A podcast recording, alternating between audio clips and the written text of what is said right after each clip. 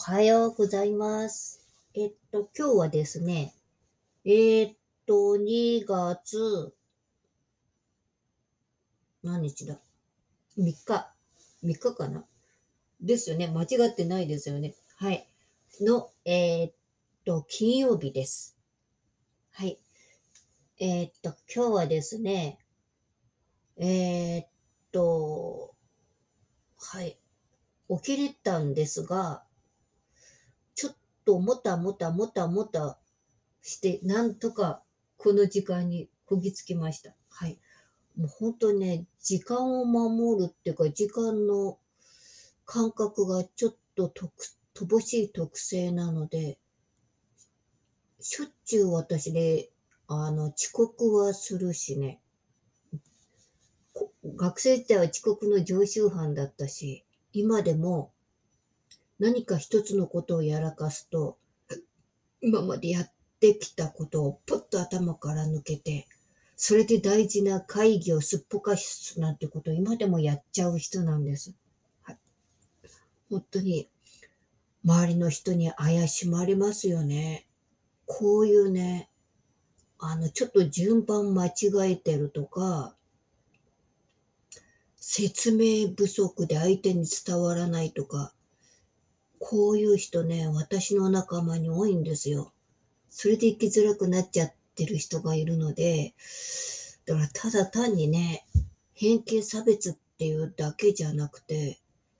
私らのこのどうしようもない特性っていうのもあって、多分生きづらくなってるっていう人は多いかなと思ったりはします。で、直せって言われても、直せないことも多いので、だから本当にね、ごめんなさいの、多めに見てください。こういう特性なんです、理解してくださいって言って周りにね、分かってもらうしかないですよね。もう脳の隔たりだって言われたらそうなんだけど、分かってもらうのが当たり前じゃなくて、分かってくれてありがとうっていう気持ちを私らも持たなきゃいけないなってすごく私は思うんですけど、その分かってくれるのが当たり前って思い込んじゃってる当事者も多いので、それをね、忍耐してくれてる人たちの思いは本当ありがたいなと思います。分かってくれて当たり前じゃないよね。そういう謙虚な気持ちは私らも持たなきゃいけないなと日々思うこの頃です。で、えっ、と、今日のね、えっ、と、テーマなんですけど、今日はね、あの、供給源というテーマで、えー、分かち合いたいなと思います。だからテーマもね、今朝のデボーションからて今朝の分かち合いに変えました。はい。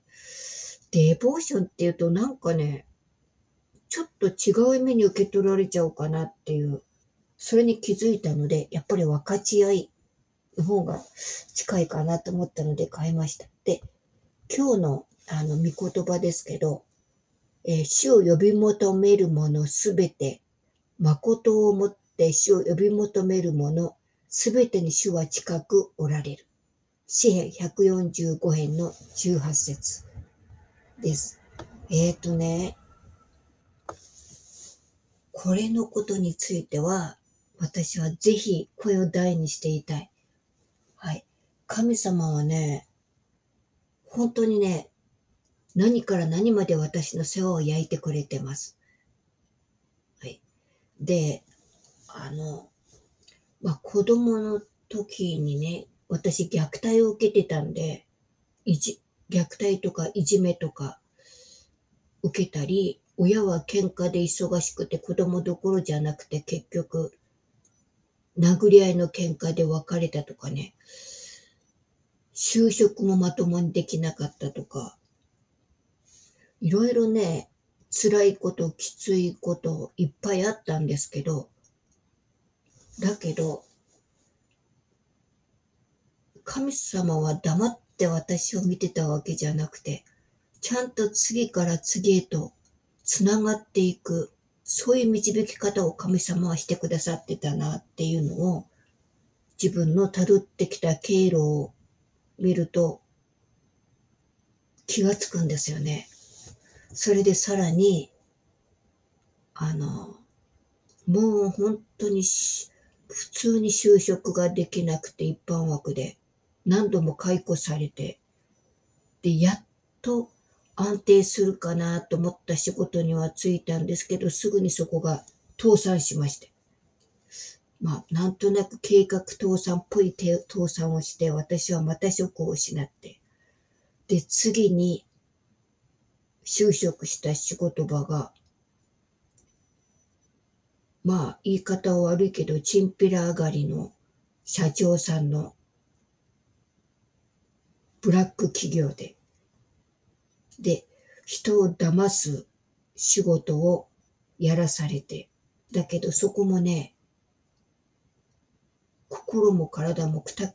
人々にくたびり果てて、結局一年半で解雇されまして、その時点でやっとね、気がついて、神様、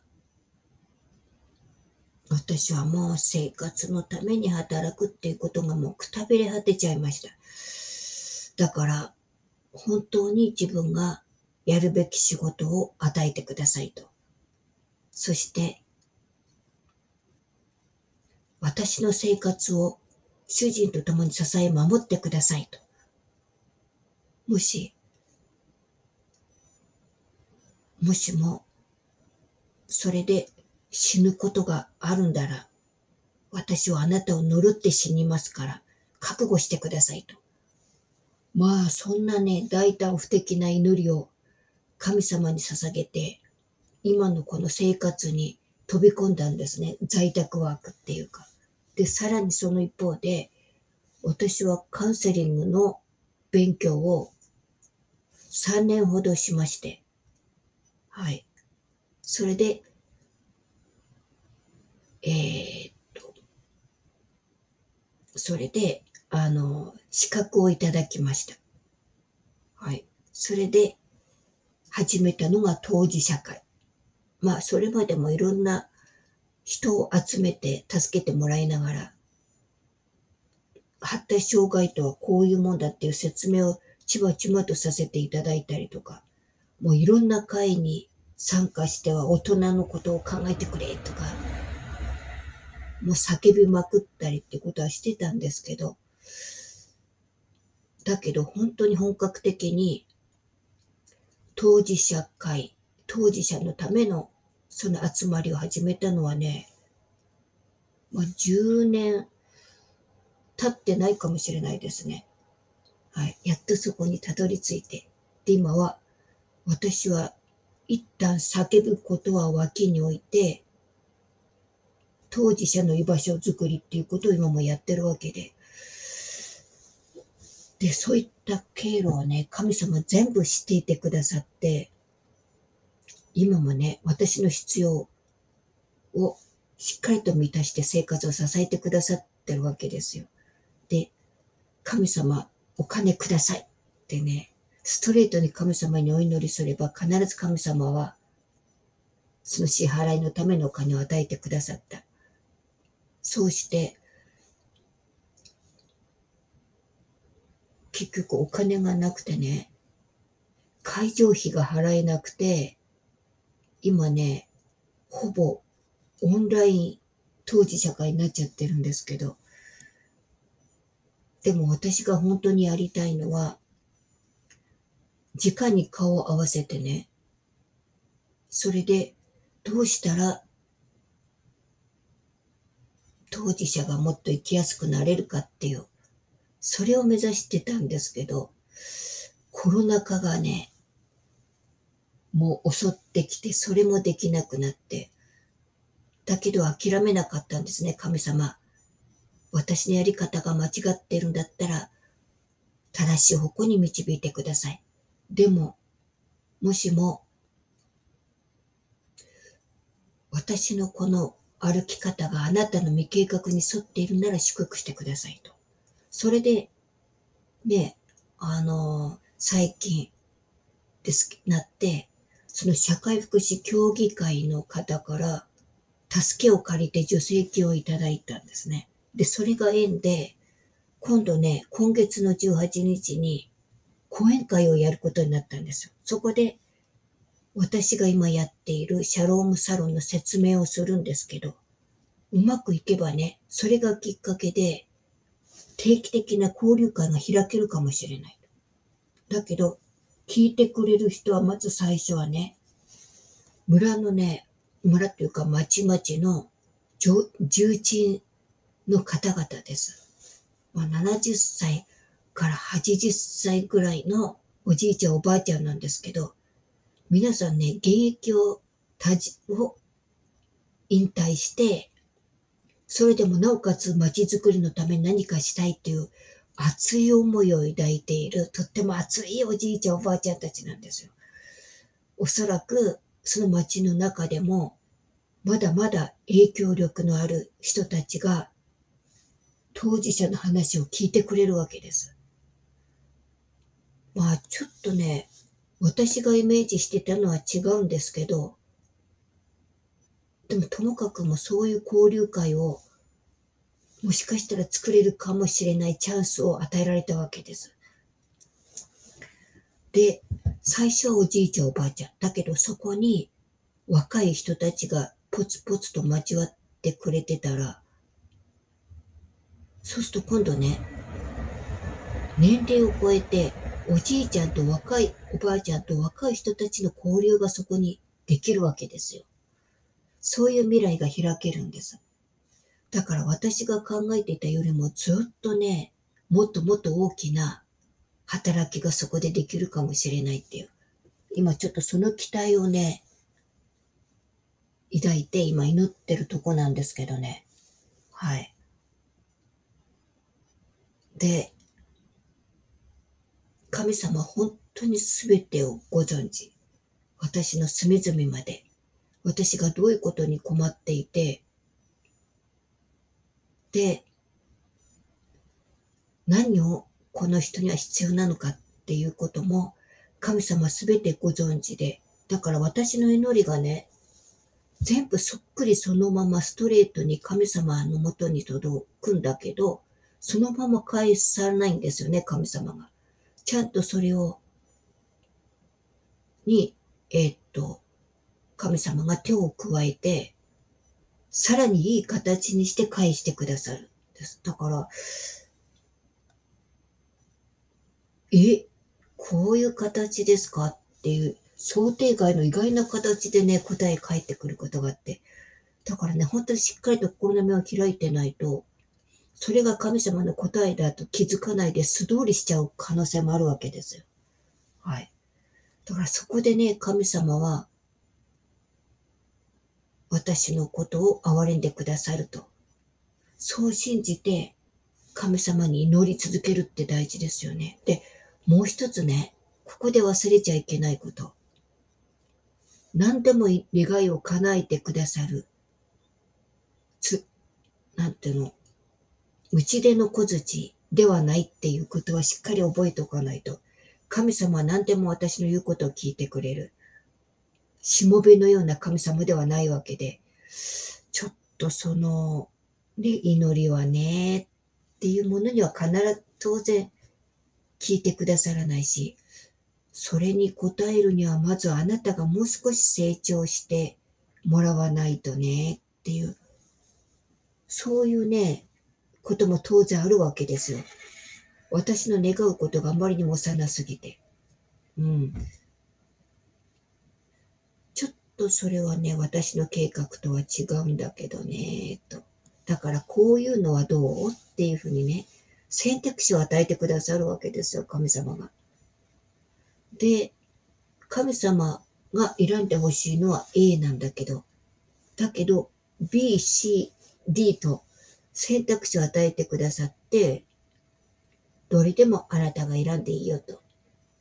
で、私がもしかしたら神様の未計画からずれて死を選んじゃうこともあるわけですよ。そうすると当然ね、そこは柔らの道なんですよね。だけど、ああ、そっちを選んだんだね。って神様はきっとね、仕方ないかなと思って、その私を見守ってくださってて。で、私が間違いに気づけるように、神様は恵みを与えてくださって、はっと気づいたとき、で、神様ごめんなさいって気づいたときにまたそこから道へ戻してくださるっていう、そういう方なんだなっていうふうに私は感じてるんですけど、だからね、神様の未計画からずれるとかなり遠回りになるんですけど、でもちゃんと神様はね、気づかせてくださる。で、自分で蒔いた種は自分で刈り取るのは当たり前。はい。それで神様をなんだよ違うじゃないかよって離れていくのも選択肢ですけど、だけど神様なぜですか？神様教えてくださいって祈りながらついていけば神様はちゃんと祝福してくださる。教えてくださるし導いてくださる。私は人間の言葉で祈るけど、神様は聖書の言葉で答えてくださる。だから、本当に聖書を読むことと祈ることってのはやっぱり絶対不可欠ですよね。それで、あの、祈り方がわからないっていう人がいるんですよね。どう祈ったらいいのかわからないし、言葉にできないし。もうただ神様、そこで終わっちゃうっていう人。だけど、心の使いをね、神様に聞いていただきたいし、すっきりしたいと。だったらね、それをそのまんまね、遠慮なく、みっともないし、かっこ悪いし、はい。多分、これ祈りを聞いた人は、なんかちょっとこの人苦手って離れてく人が多いかもしれない。そんなね、愚直な内容でも、神様にとにかく、私の今の思いはこうです。なんでこうなんですか？と、訴えていくときに神様は、その祈りを吸い取ってくださって、心をね、解放してくださって、で、さらに御言葉で導いてくださる方なんですけど、でもどうしても祈りができないっていう、わからないっていう、そういう方のために、神様がね、備えてくださったのが主の祈りですよね。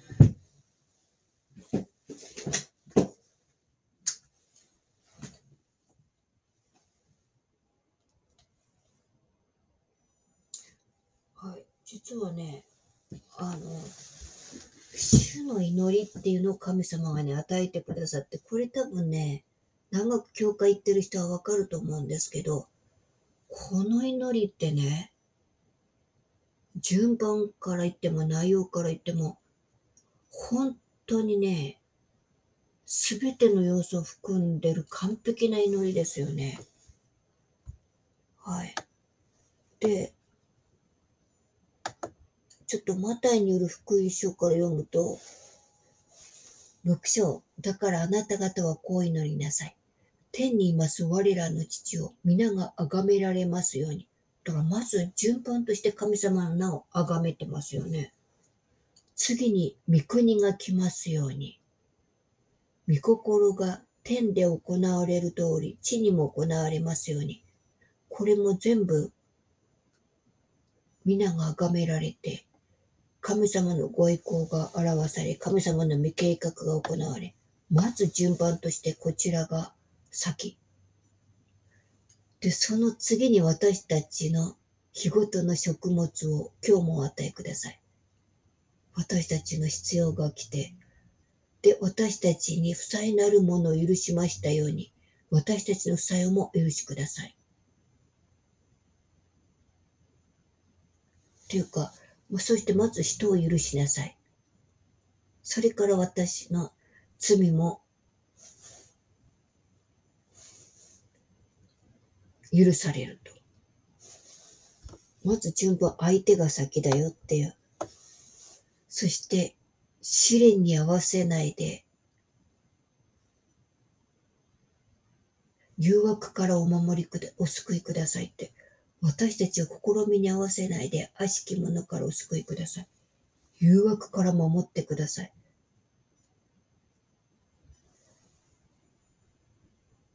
で、もしもあなた方が人々の過ちを許すならば、あなた方の天の父もあなた方を許してくださるであろ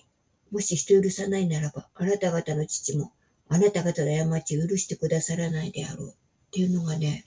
最後についてるんです。まあ、プロテスタント教会だと、最後にちょっとつくんですけどね。あ、この順番だよなと。だから祈るべき祈りがここにあるっていうことで、だからやっぱりちょっと祈り方わかんないっていう人は主の祈りを心を込めて、思いを込めて祈っ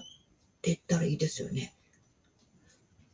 その時神様が私らの思いを汲み取ってくださって、ちゃんとその通りにしてくださるっていうか。っていうことを今日改めて思わされました。はい。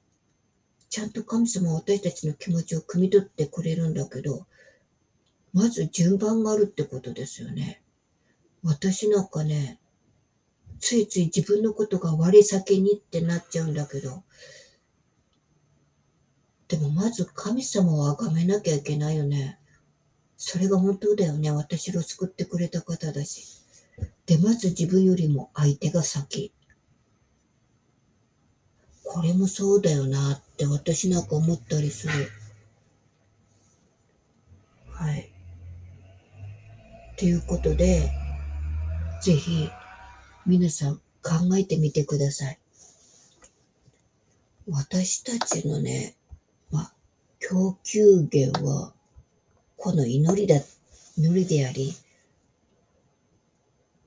信仰ですよね。で、その根根底になるのが神様で。まず求めるべきは御国。あ、そういえばね、御言葉でありましたね。神の、まず神の義と、その、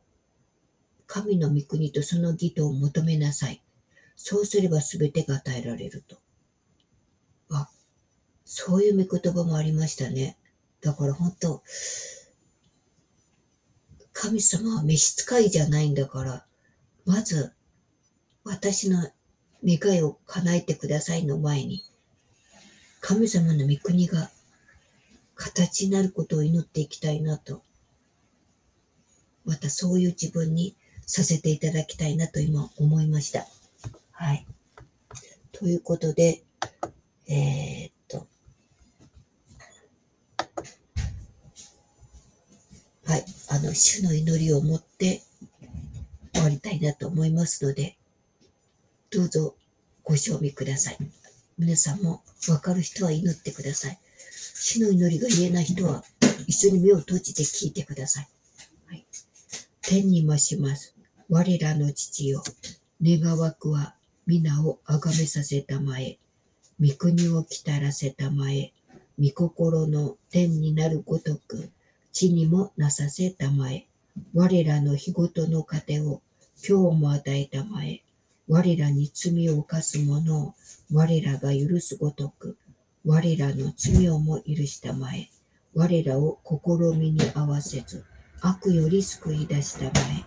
国と力と栄とは、限りなく何時もあなたのものだからです。アーメン。